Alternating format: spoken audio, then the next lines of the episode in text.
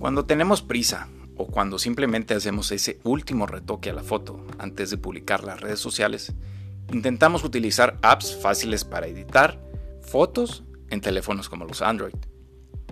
Yo soy un amante de Android desde sus inicios. Y puedes preguntarme, ¿qué pasa con Apple y los iPhones? Pues no estoy totalmente en contra de ellos, pero me siento más cómodo usando un teléfono en Android.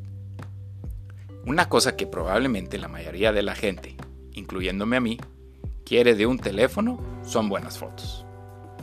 Podemos decir que el uso de esas cámaras de bolsillo ha quedado en el pasado, y ahora podemos utilizar fácilmente nuestros teléfonos, incluso utilizando estos teléfonos como sustituto de los grandes equipos fotográficos. Soy fan de los Google Pixel desde su lanzamiento.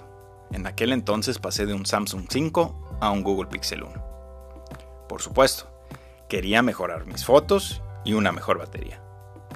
La mejora en la calidad de imagen fue un gran salto.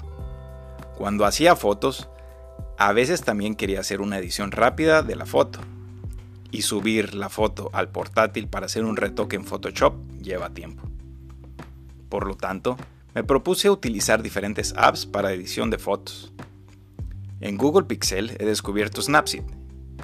Fue una app muy fácil e intuitiva para hacer ediciones sobre las imágenes.